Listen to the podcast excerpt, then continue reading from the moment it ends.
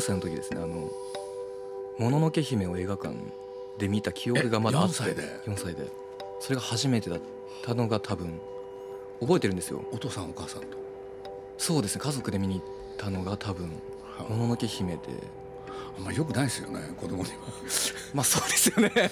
ただただやっぱインパクトがやっぱりあ。りましたね。いまだにそのやっぱりサンとあのモロが明日こそ最初に出会うシーンがずっと残ってて口を真っ赤にしたサンのあの一枚絵が記憶に一番あって。そうなんですそうですね。だからやっぱり「もののけ姫」一番好きですね僕。あいまだに。そうなんですねはい。鈴木敏夫のジブリ汗まみれ。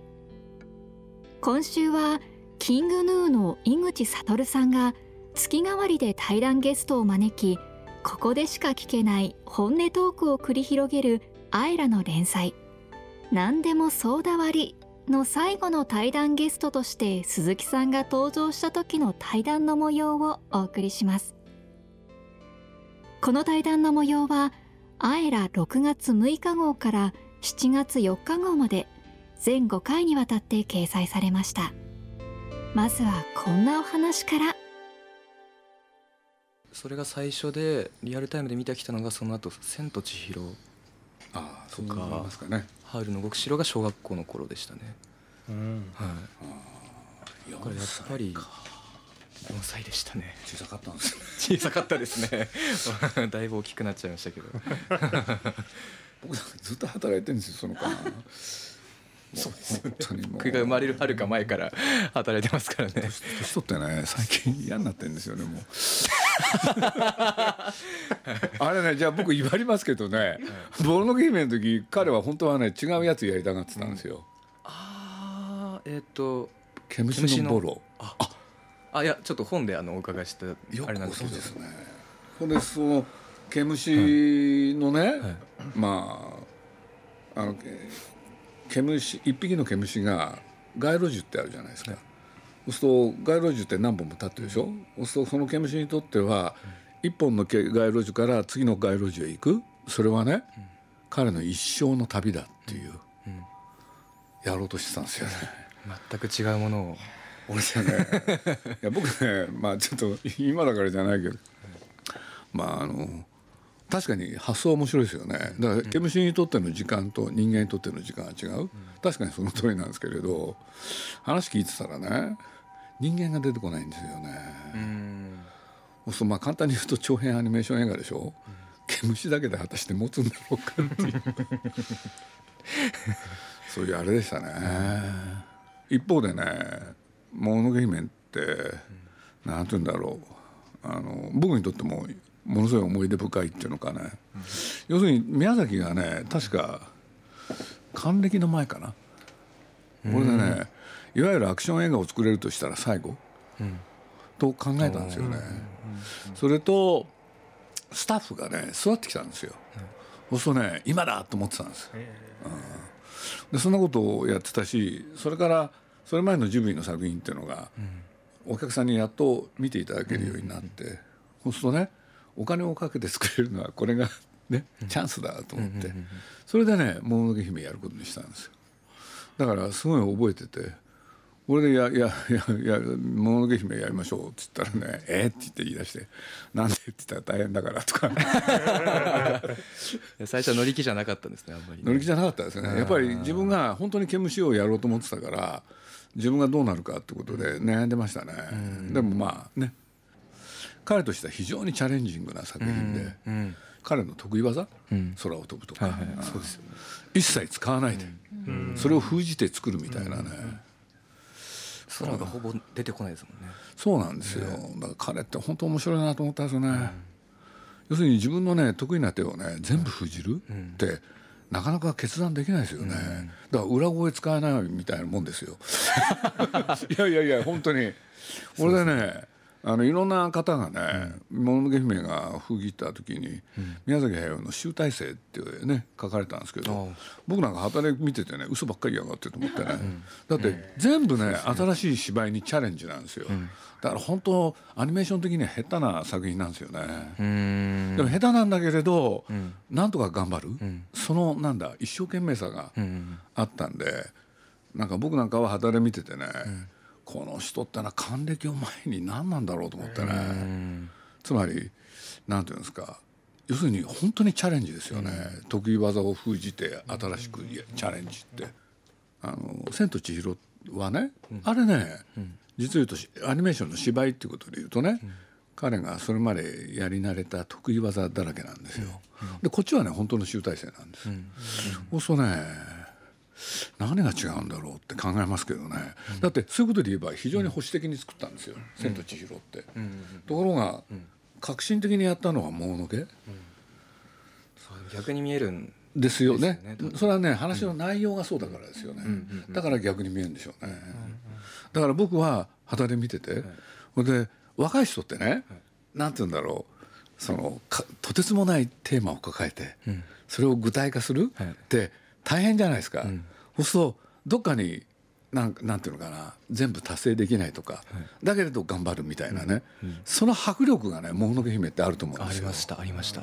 おそおそらくそれがね、いろんなお客さんの共感呼んだのかなってね、僕なりにはそう分析してたんですけどね、なんか抑え込んで抑え込んでこう凝縮されてる感じが僕はなんかすごい好きで。マゾヒスティックな作品ですよね。そうですよね。いやでもずっとこう高畑さんと宮崎さんとずっと一緒にやってきたわけじゃないですか。何十年も。どうだったんですか？なんか頭にくるなとか苦しかったなみたいな。多分たくさんあると思うんですけど。僕自分が特性としてね窮地に追い込まれるとね、その窮地に追い込まれた自分を客観的に見るっていう能力があるんですよ。そうするとワクワクしてくるんですよね。だから得な性分ですよね、うん、だからあんまりね困ったっていうのはないんですよね、うん。だからよく映画だとお金かかるじゃないですか。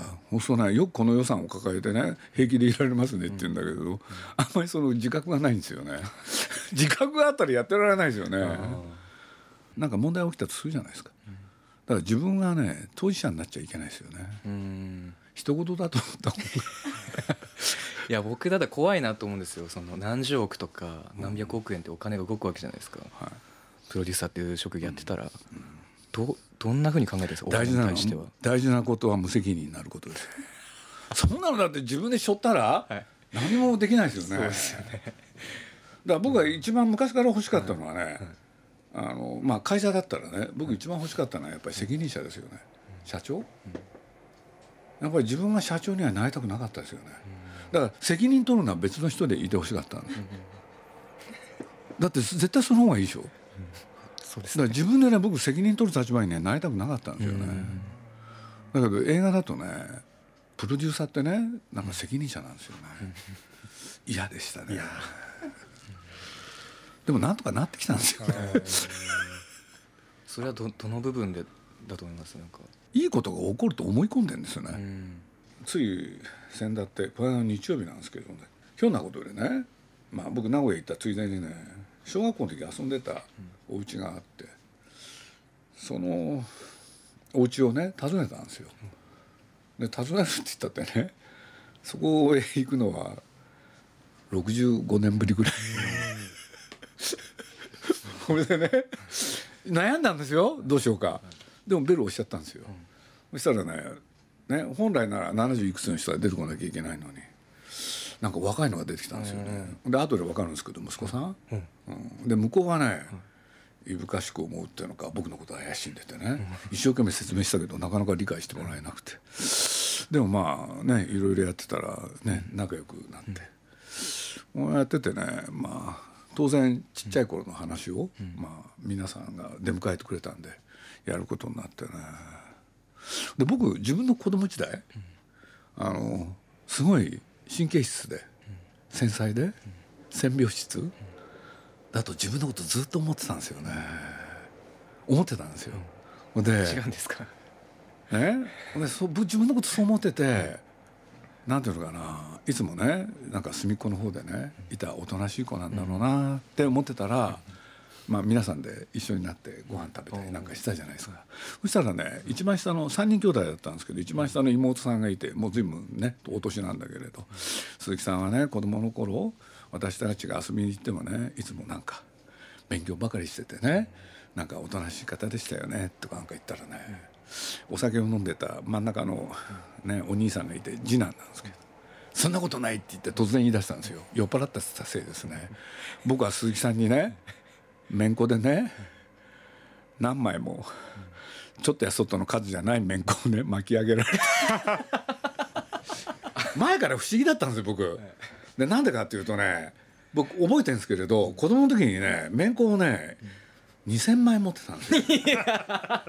これでね前からねなんで俺はこんなにね2,000枚のめんこを持ってるんだろうと。不思議だったんですね。不思議だったんですよ。俺ね僕がねその妹さんがそう言ったでしょ、うん、そしたらその男がねその弟さんがあお兄さんがねまあ覚えてなかったんでしょうけれどね「そんなことない」って「鈴木さんはそんな子じゃなかった」とかなんか言い出してね「え僕っておとなしい子だじゃなかったんですか?」ってその人にも言ってみたんですよ。だから僕全然覚えてないんですよね。っつったらね僕は覚えてますよって言い出してね。70になった人が。ずっと残ってたんですね。俺でね、うん、あなたにねどれだけの枚数のね要するに面子を取られたかっつって。俺でね僕ねえ？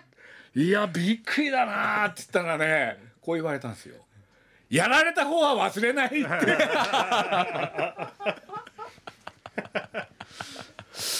そういうことってあるんですね。不思議ですね。つい一昨日ですよ。つい一昨日に。ほやほやの話です、ね、やられた方は忘れないだって。やっぱり自分のことはやっぱりなんていうんですか、ね。飾るじゃないですか、はい、多分いい少年だったんだろうなとかね、うん、忘れちゃうんですよね。でもちょっと分かってよかったですね。60年 65年の時でもね初めてですね、うん自分の正体っていうのかね。あこうえそういう面があったのかって、うん、でもでもどっかで拭いきれないんですよ、うん、僕は繊細でね、うん、あのもう少し拭いきれないですか？そう。だから人間って面白いですよね。思い込んだことは忘れないっていうのかね。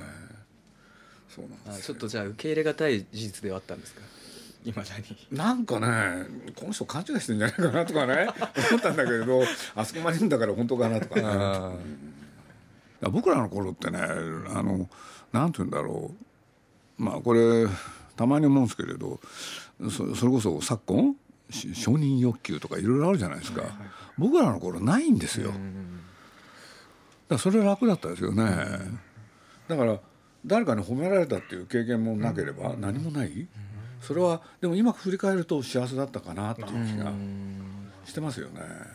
僕はやっぱこういう時代に生きてて SNS とかそういう承認欲求の肥大化する要因になるようなものからはやっぱり離れて考えないといけないなとは思って生きてるんですけど。だからあくまでも自分との戦いというか自分ってなんだっけとかそれはその他と隔絶して考えてる。考えなきゃいけない。そうしないとやっぱ苦しくなるしなとか。は気づきましたねでもここ何年かで。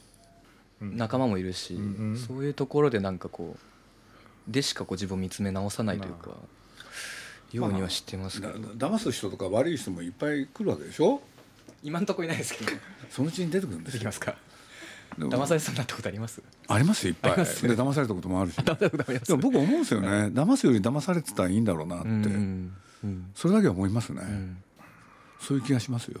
だって騙す方って大変ですよ。いろんなこと覚えてなきゃいけないし。そうですよね。ねそうですよね。絶対そうですよ。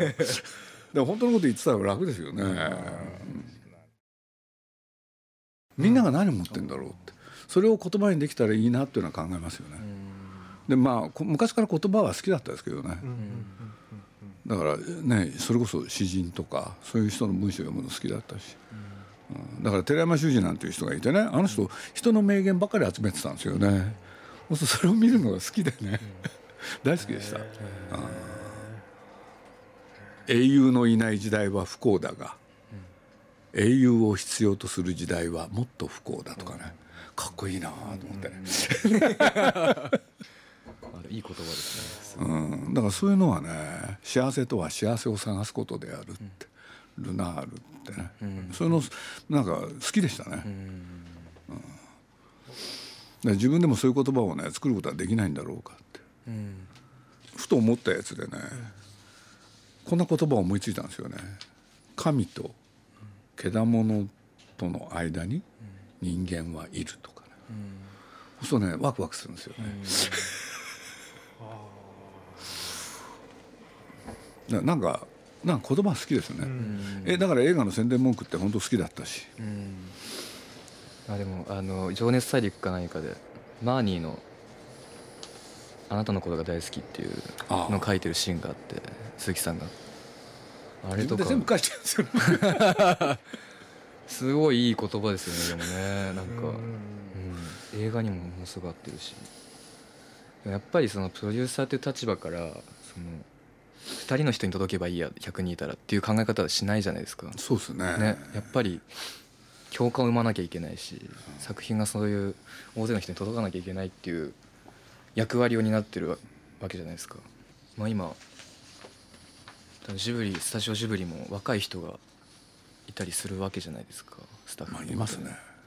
どうどうなんですか？下の世代に対してというか。知ったこっちゃないですよね。知ったこっちゃねえと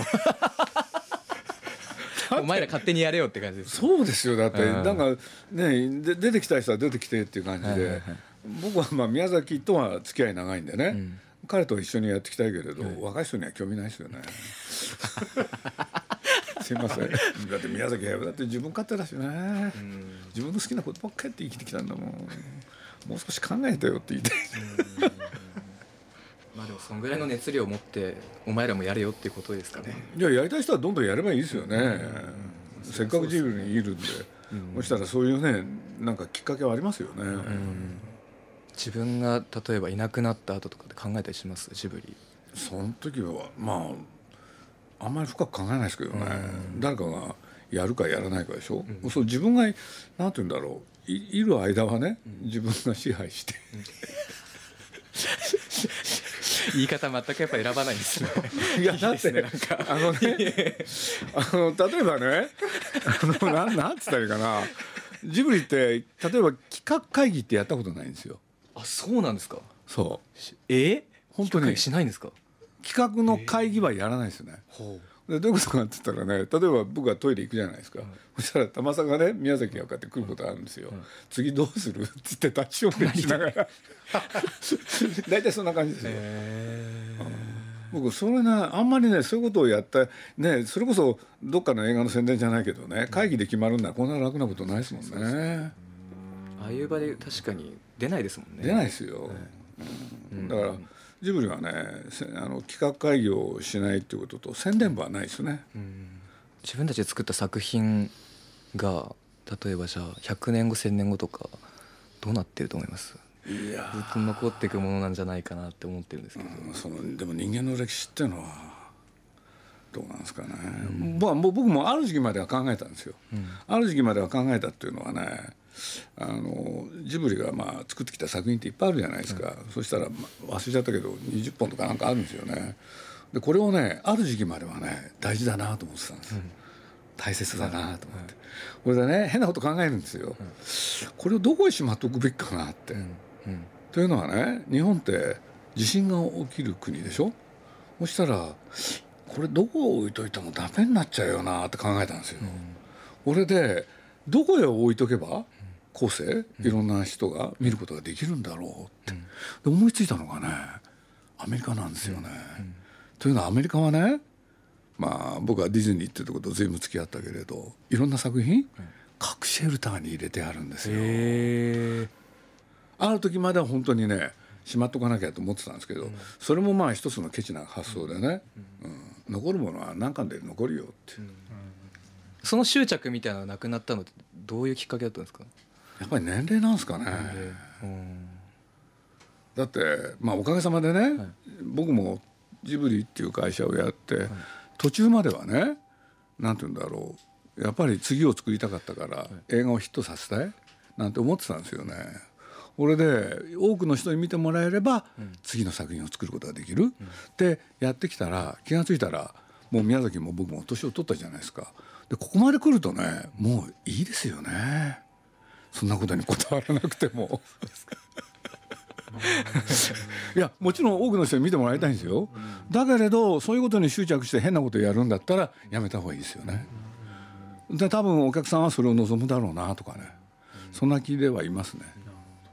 なんか現役に近い形で出てるなって思ったんですよそのポニョとかって。まあだからまあなんだっけ、今のね「もののけ」とか、今の「あの千と千尋」なんかもね、まああの千と千尋がものすごい大きなきっかけなんですけれどというのはねあれっておかげさまでいろんな方に見ていただいて、これですごい長い間映画公開できたんですよ。でもその結果何が起きたかっていうのがあるんですよ、いろんな人にね迷惑を振りまいたですよね、その間本来ちゃんと封切られるべき映画が封切られなかったりとかね、そうするとねそれはね途中で気が付いてね止めに入ったんですけどもう無理でしたよね、だからもう少しまともなことままっとうでいようと考え直しましたよね、独占しちゃいけないみたいな意識でか？そうですすねだからみんなで共存共栄ね幸せになったらいいじゃないですか、これはでも知ったこっちゃねえではないんですね。なんかねそう思ったんですよね、うん。あんまり独占するってのはよくないんだなと思って、うん。うん。あのもののけ姫の後ね、まあ、古い話なんですけれど「あのタイタニック」っていう映画が出てきて、はいはい。これでもののけのね記録を塗り替える、でそれをやってた人は知り合いだったんですよ。これでね「俺はどうしても抜くから」って言うから「どうぞどうぞ」って言って僕やってたんですけれどね、うん、だけどまあねそんなことをやるのも若さゆえっうんていう気はしてんですけどね。だから年を取ったらそういうことってどうでもよくなるんで、うん。とはいえなんかありますよね、まあ、宮崎なんか頑張ってますけどね、やっぱり作ったからには多くの人に見てもらいたい。それは当たり前なんですけれど、ただやっぱり何が大事かって言ったら何を作るかで、そうそこが終着点じゃないですもんね。そうですね。さんと井口さんのお話いかがだったでしょうか？